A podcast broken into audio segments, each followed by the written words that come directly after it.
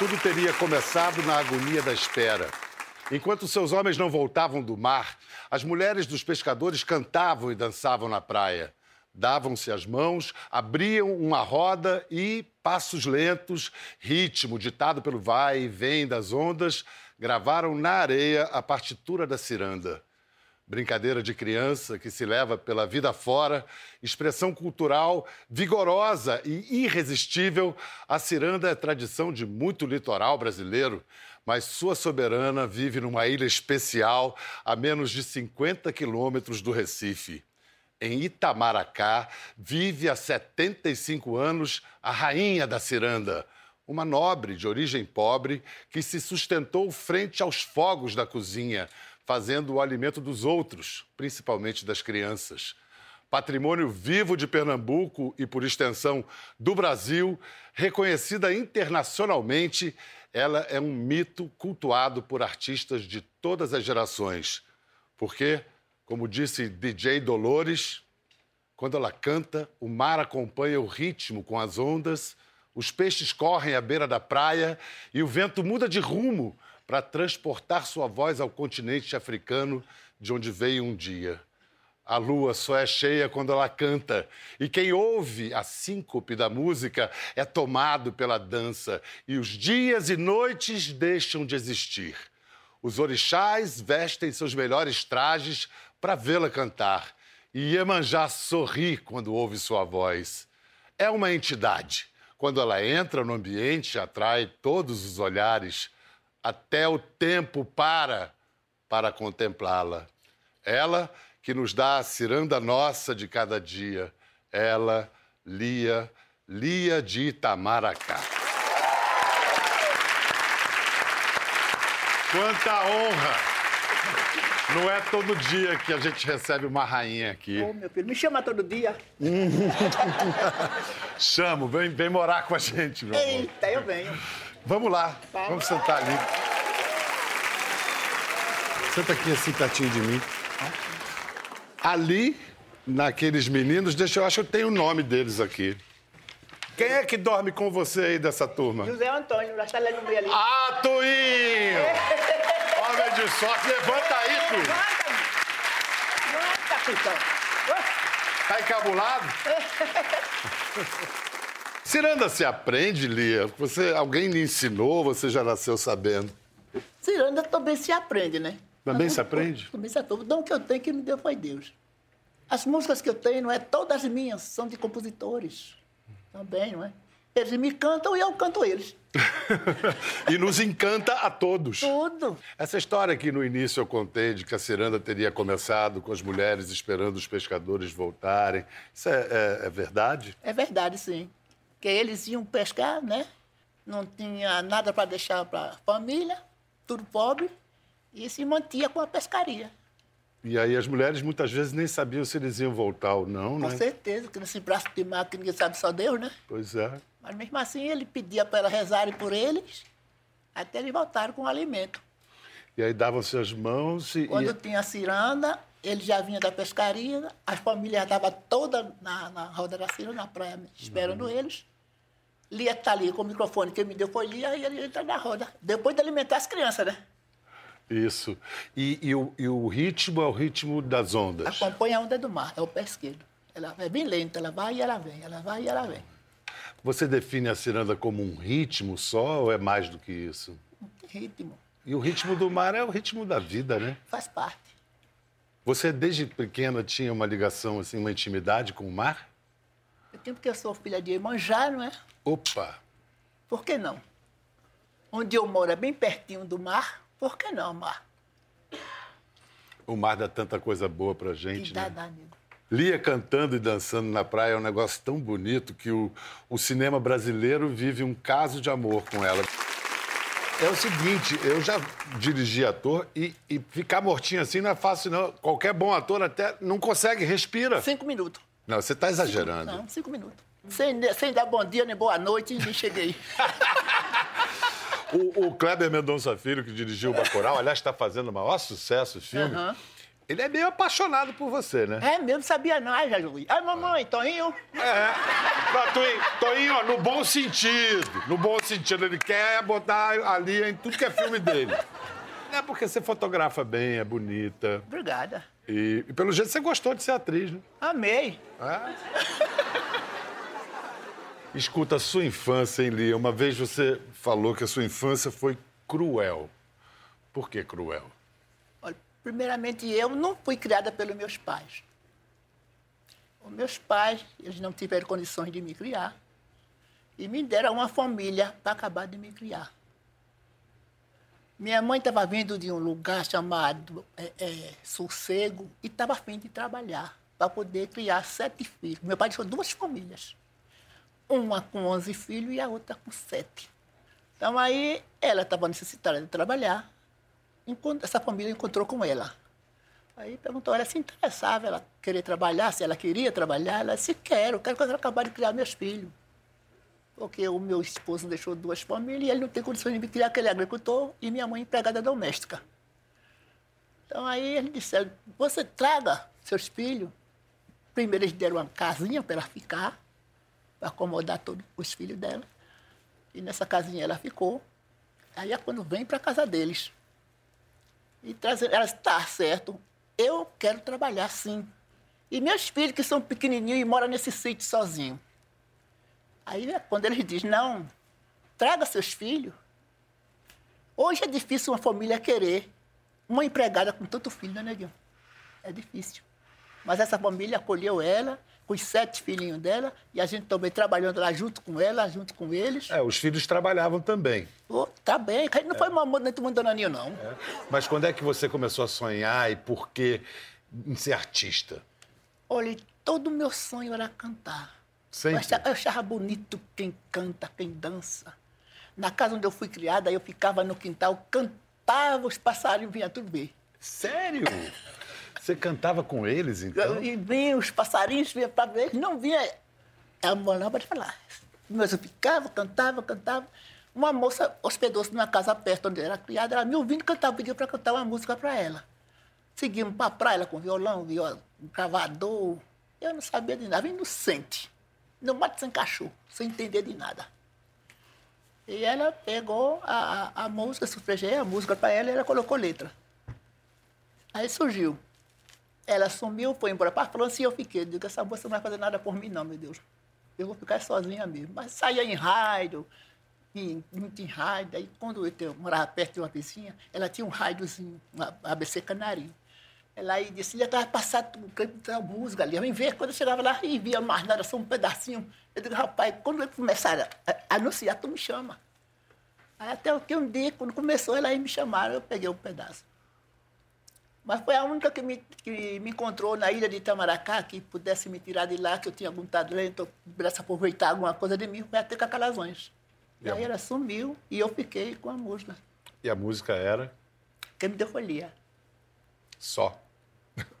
a música que entrou para a história do Brasil, Só. que fez você entrar para a história do Brasil. Que Essa bonito. música hoje ela está sendo gravada por um rapaz, um senhor, o Antônio Baracho. Antônio Baracho, é. Porque quando eu fui gravar o LP de 77, já tinha sido registrado e gravado. Eu não pude fazer nada. Hoje, se eu quiser cantar, eu peço autorização às filhas dele, que está duas filhinhas dele ali, mas também ela não precisa cantar comigo, não, viu? Está tudo junto. Está tudo certo, né? Lia, Lia. Olha só, então com 12 anos por aí você começou a cantar. 12 anos de idade, com é. 19 anos assumi a responsabilidade. Cantora profissional já, de 19. Com certeza. E depois, só depois dos 30, veio o primeiro disco, que foi A Rainha da Ciranda. Sim. E foi um super sucesso. Foi, sim. Foi um super sucesso. E, claro, notícia foi para o Fantástico Show da Vida, 1977. Dindim, que é bom, não vinha, né? Nada. Dindim demorou a vir. Ele não via nem a cor. e aí, para se sustentar, você teve que trabalhar. Com certeza, meu filho. Como merendeira. Aí, já trabalhei no, no Bar Sargaço. Ah, primeiro foi no Bar Sargaço. Foi. Onde eu cozinhava meio de semana e fim de semana fazia a ciranda todo sábado. E o pessoal ia mais para ver você do que para comer ia, as duas ia, coisas. Ia muito turista, veranista, a comunidade. Uhum. Ia muita gente. Aí, então foi nos anos 80 que você foi buscar a profissão de merendeira. Fui. Na escola. Você trabalhou quantos anos como Trabalhei merendeira? 30 anos nessa escola. Você aposentou como Me aposentei merendeira? na escola como merendeira. Olha só, o meu amigo Francisco José foi falar com você. Eu acho que na época que você ainda era merendeira. Eu não vivo praticamente da música, eu vivo do meu emprego. Porque ciranda não tem todo dia, não é? Não tem todo dia, mas refeição para as crianças tem. Merenda tem todo dia. Quando é que foi, então, que você começou a conseguir viver de sua arte? Olha, dos anos, dos anos 77, quando gravei o LP, né? Aí fui seguindo, seguindo, para ver. foi É. Não, mas aí foi você aco- trabalhava Acontecendo as coisas É. também, não é? Para poder ajudar. Mas o que eu sei é que chegou um momento que veio em Itamaracá um certo produtor que se juntou com você e que meio que deu um rumo à sua carreira. Quem foi esse cara? Foi Beto Riz. Beto Riz? Ele está aqui? Tá, tá ali na plateia. Tá dali. Uma salva de palmas para o Beto Riz, por favor. Beto, que tipo de impulso levou você até Lia? Por que, que você foi até Itamaracá atrás dela? É, eu, morei- eu vivia na Alemanha durante 10 anos e é, produzi um, um CD de Dona Selma do Coco, que era outra rainha do coco de Olinda, né? Por acaso, eu consegui levar ela lá para Berlim, gravamos o CD e vim lançar esse disco aqui no Brasil, né? E chegando aqui, é, ela vendeu esse disco para uma, um selo, né? A Paradox. E aí eu fiquei assim um pouco a ver navios, né? Desse, desse trabalho, né? E aí quis fazer um trabalho em Olinda e lembrei de Lia, com Madre Florzinha e Aurinha do Coco, que era um artista lá de Olinda, né? E aí fui procurar Lia. E quando eu cheguei na casa dela, eu fiquei realmente apaixonado, né? E essa mulher, 1,80m e tal, essa imponência, essa voz, né? E daí conversamos durante duas horas se ela queria fazer esse evento que eu iria fazer em Olinda e ela aceitou. E aí eu perguntei quem cuidava das coisas dela, quem via as, vendia os shows e recebia os cachês, quem que fazia a produção dela. Aí ela disse imediatamente, né? Eu estava esperando você. Ah, que maravilha. Aí, meu irmão, ela me pegou ali pelo gogó eu nunca mais voltei para a Alemanha, né? Estou aqui há 22 anos. Mas ainda falam um alemãozinho? Ainda arranham uma... Falo, voltamos, inclusive, com ela algumas vezes para a Alemanha, para a Europa. Fizemos quatro viagens internacionais, né? É, eu fiquei impressionado como uma pessoa, uma personalidade dessa, com uma voz dessa, essa imponência toda, estava assim, ao Deus dará na ilha de Tamaracá. Né? A gente conseguiu colocar a Lia realmente no lugar que ela merece, dentro do cenário nacional de cultura popular, principalmente. Né? A gente te agradece por isso, Beto. Muito obrigado. Olha, falar em carreira internacional, vamos incluir aqui na conversa um brasileiro que brilha lá fora e que é um devoto, confesso, de Lia. Tanto que ele está produzindo, produziu o novo disco de Lia de Itamaracá. Ele é Elder Aragão de Melo, famoso como DJ Dolores. Vem cá, você era da turma do Mangue Beach, então, Isso, na década isso. de 90, onde rolou um encontro bonito da tradição popular com, com a cultura pop contemporânea. E aí você, o, o teu mercado hoje é festivais europeus. Como os seus caminhos se cruzaram, o seu e de Lia? Eu acho que a primeira vez que a gente tocou junto foi em 2004. Eu fiz um, fui convidado para fazer um show no Marco Zero, que é um lugar bem grande lá no Recife, ao ar livre e tal. E era um show em homenagem às ah, três cantoras, que era Lia, Dona Selma, já falecida, e Dona Sila do Coco. Então eu levei minha banda com base eletrônica, músico naipe de metal, tá? e foi assim que a gente conheceu. Lia cantou alguns números com a gente. Na época ela era tímida, entrou no estúdio assim, ah, não falava nada. Verdade, Lia? Você já foi tímida? Com certeza. Não parece. Como é que foi? Foi se acostumando à necessidade que. É, você acostuma com tudo. A gente vai entrando em debate, debate vai, debate vem, e a gente vai se conhecendo. Aí, Quando cai na- vê. quando cai, a pedra já tem caído. Mas foi, ela não precisava falar, porque a gente, todo mundo meio nervoso, assim, lá no estúdio da banda, né? É, e quando ela entra, não precisava falar. Aquela imagem imponente, a gente calado e aquele gelo até oi, tudo bem e tal. É, aquelas palavras que eu disse na abertura foram, foram escritas pelo, pelo Dolores, dessa imponência. Aliás, o, o Beto falou em 1,80 e poucos. Quanto você tem de altura mesmo? 1,80m por aí. 80, bate em 80 mesmo. Quando morre, cresce mais um pouquinho, né? Mas enquanto tá vivo, vai colhendo. Vai, vai colhendo. Ai, mamãe. Eita, meu pai. É mesmo, né, meu filho? Não é? é Eu tô colhendo já. Não é brinquedo, não. Não é brinquedo. Você acaba de produzir um disco, mas não é um disco de ciranda. O disco da Lia, mas é de música romântica, de boleros. Que ideia é essa, cara? A ideia inicial era ser um disco de bolero, né? A primeira vez que a gente se encontrou, conversou sobre isso. Mas, inevitavelmente, acabou entrando algumas cirandas, que não é a maioria das músicas, não são a maioria das músicas. É... Cara, tem a ver um, bastante com o espírito da, do Mangue Beat a gente sempre quis discutir essa imagem do Nordeste, da cultura nordestina. É, sempre é, expôs a conexão da cultura nordestina com o resto do mundo. Por isso que a gente sempre teve essa pegada pop.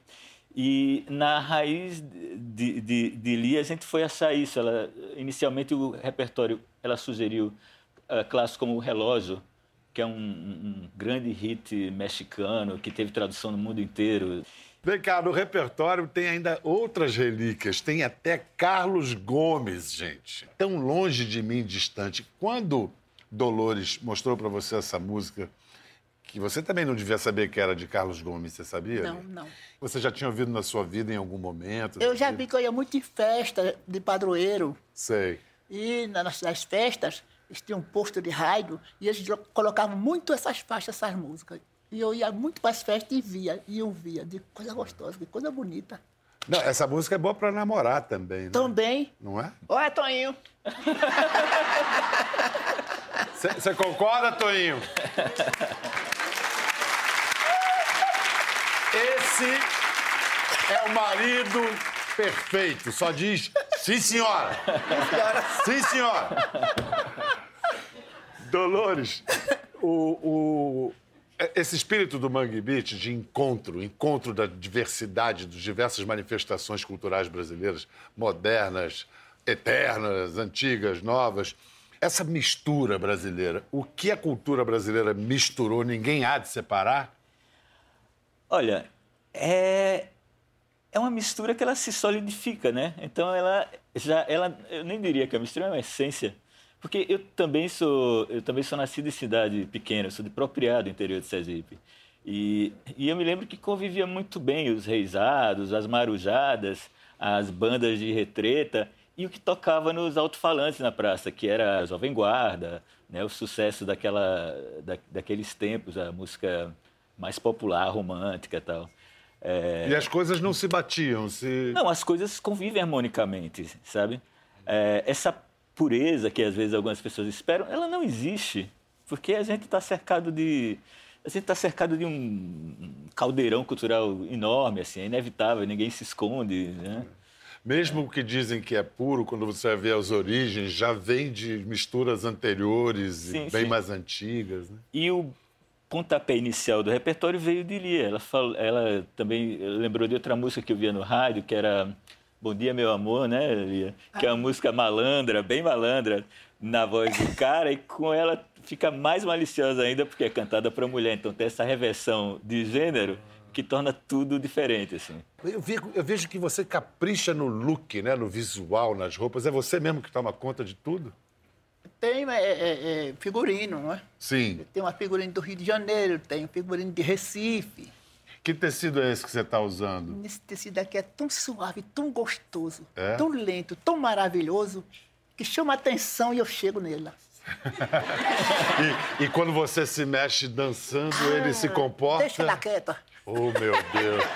E esse turbante lindo aí? Faz parte do figurino. Faz parte do figurino. A roupa, os colares, lindo, maravilhoso. É uma dama, né não? Demais. Dama é uma rainha. É uma rainha, não é não, Dolor? É uma rainha. É uma rainha e agora é doutora honoris causa da Universidade Federal de Pernambuco. Olha ela recebendo o prêmio, foi dia 28 de agosto, né? Sim. Ouvido o Conselho Universitário e aprovado por unanimidade, na condição de reitor desta universidade e presidente do Conselho Universitário, consulto a senhora Lia de Itamaracá se aceita receber o título e grau de doutora honoris causa da Universidade Federal de Pernambuco, confirmando diante das autoridades universitárias aqui presentes. Aceito. Pô, parecia casamento. Aceito. Recebo esse título como reconhecimento do meu trabalho na cultura, na música e tudo que eu posso ter direito de poder fazer. Eu sou Lia. Quero agradecer a todos que compõem a mesa, que tiveram essa oportunidade de me dar esse prêmio. Eu me sinto muito honrada e feliz, que não é todo dia que eu tenho esse prêmio, mas Deus disse, espere. E eu esperei e estou aqui. Muito obrigado.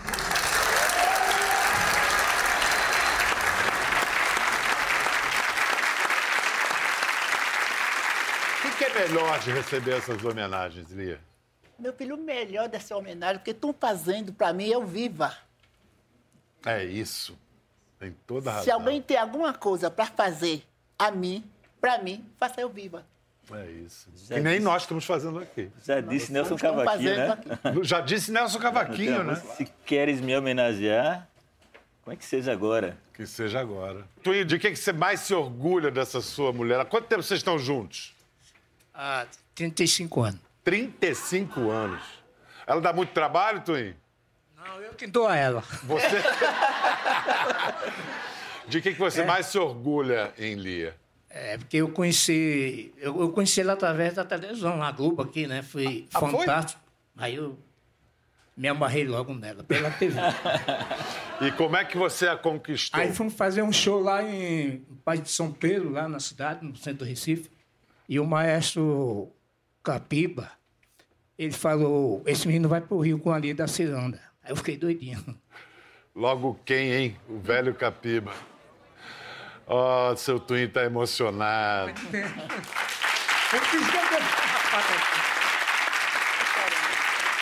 É. Desculpe essa última frase que você falou. Então, quando, quando eu conheci ela é, no Rio, a gente foi num, um hotel hospedado, né, em, no Hotel Abraçador. Aí comecei conversando com ela, ela veio. Ela disse, não, rapaz, tu tem cara que é casado. eu não quero nada com o Duca, eu já estou aqui para ficar e não vou voltar para Recife mais, não.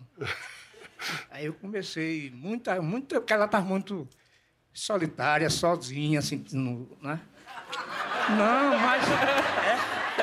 Ai, mamãe. Eu, eu, e daí foi levando, a gente resolveu ficar junto. E o resto. até hoje. É, o resto é história. O Vocês resto é estão história. juntos até juntos. Obrigado, Twin. Obrigado também. É verdade tudo que ele falou? É claro a verdade. É a pura verdade. É a pura verdade. Que É- beleza. é- foi isso mesmo. Que maravilha. Então, sob as bênçãos de Capiba. Se juntamos. Grande Capiba. Tem dois novos livros saindo sobre Lia de Itamaracá. Esse, um, um- um livro que conta a história dela, e esse com fotos. Os dois. Olha que foto linda, hein? Esse é o seu lugar, né? Com certeza. O autor do livro está aqui. Vamos aplaudir Marcelo Henrique Andrade. Marcelo, uma biografia, é um perfil, o que é? É um grande perfil, né? Porque para contar a história de uma mulher dessa, né, de 75 anos de trajetória de resistência, tinha que ser uma grande reportagem. É um produto que foi fruto de um mestrado, de vários encontros com Lia. Eu sou da ilha de Tamaracá, Ah, é? sim. E inclusive na orelha do livro eu falo isso, né? Que nós que somos de Itamaracá, que somos ilhéus, aprendemos a dançar ciranda ainda na barriga da mãe. Então eu acho que eu tinha esse, esse- que deixar esse presente para a história de Itamaracá e para a história de Lia, já que eu cresci conhecendo Lia, dançando ciranda ali na areia da praia e portanto tem a trajetória de vida dela inteira nesse material. Poxa, muito obrigado. Para a gente terminar, é, Dolores, das- dos trabalhos que você já fez, esse de, de produzir um disco para Lia, que significado especial tem entre tudo que você fez na sua carreira? Caramba, É fácil dizer. é... Eu já trabalhei com muita gente, mas não com uma pessoa tão importante que está no interior da, da minha cultura, da cultura que me gerou. É... Então, isso é, é, é, sei lá, é uma oportunidade de, de, de, falar de onde eu vim, do que eu sou, através, uh, através de Lia, prestando essa, essa homenagem a ela, né? servindo às intenções dela. Onde é que a tradição da ciranda, a, a, a, linhagem da Lia se manifesta hoje na música brasileira? Não tem ou, ou isso se espalhou? Eu acho que Lia inspira muita gente. E eu acho que existe uma conexão que está muito presente na capa do disco, que é com a ancestralidade africana, a presença da, né, da diáspora africana aqui no Brasil, a conexão com o reggae. É, eu acho que a ciranda pega o pessoal mais jovem através disso. E, e sabe, Pedro, a, o, que, o, que a gente, o que a proposta do disco é justamente colocá-la nesse patamar, assim. Tipo, não é, não é a ciranda que está isolada em Itamaracá, é a ciranda do mundo, que está conectada com toda essa cultura africana que está espalhada pelo mundo e, e, da qual eu acho que ele é uma grande representante, sim. E que é a base de toda a que cultura é a brasileira. De toda a nossa, não, das Américas, né? A das música Américas. das Américas é feita é. disso daí. É isso mesmo. Muito obrigado, DJ Dolores, por vir aqui, por esse trabalho com Lia. Lia de Itamaracá, que grande prazer e honra ter você aqui. Gostou da conversa? No Globoplay você pode acompanhar e também ver as imagens de tudo que rolou. Até lá.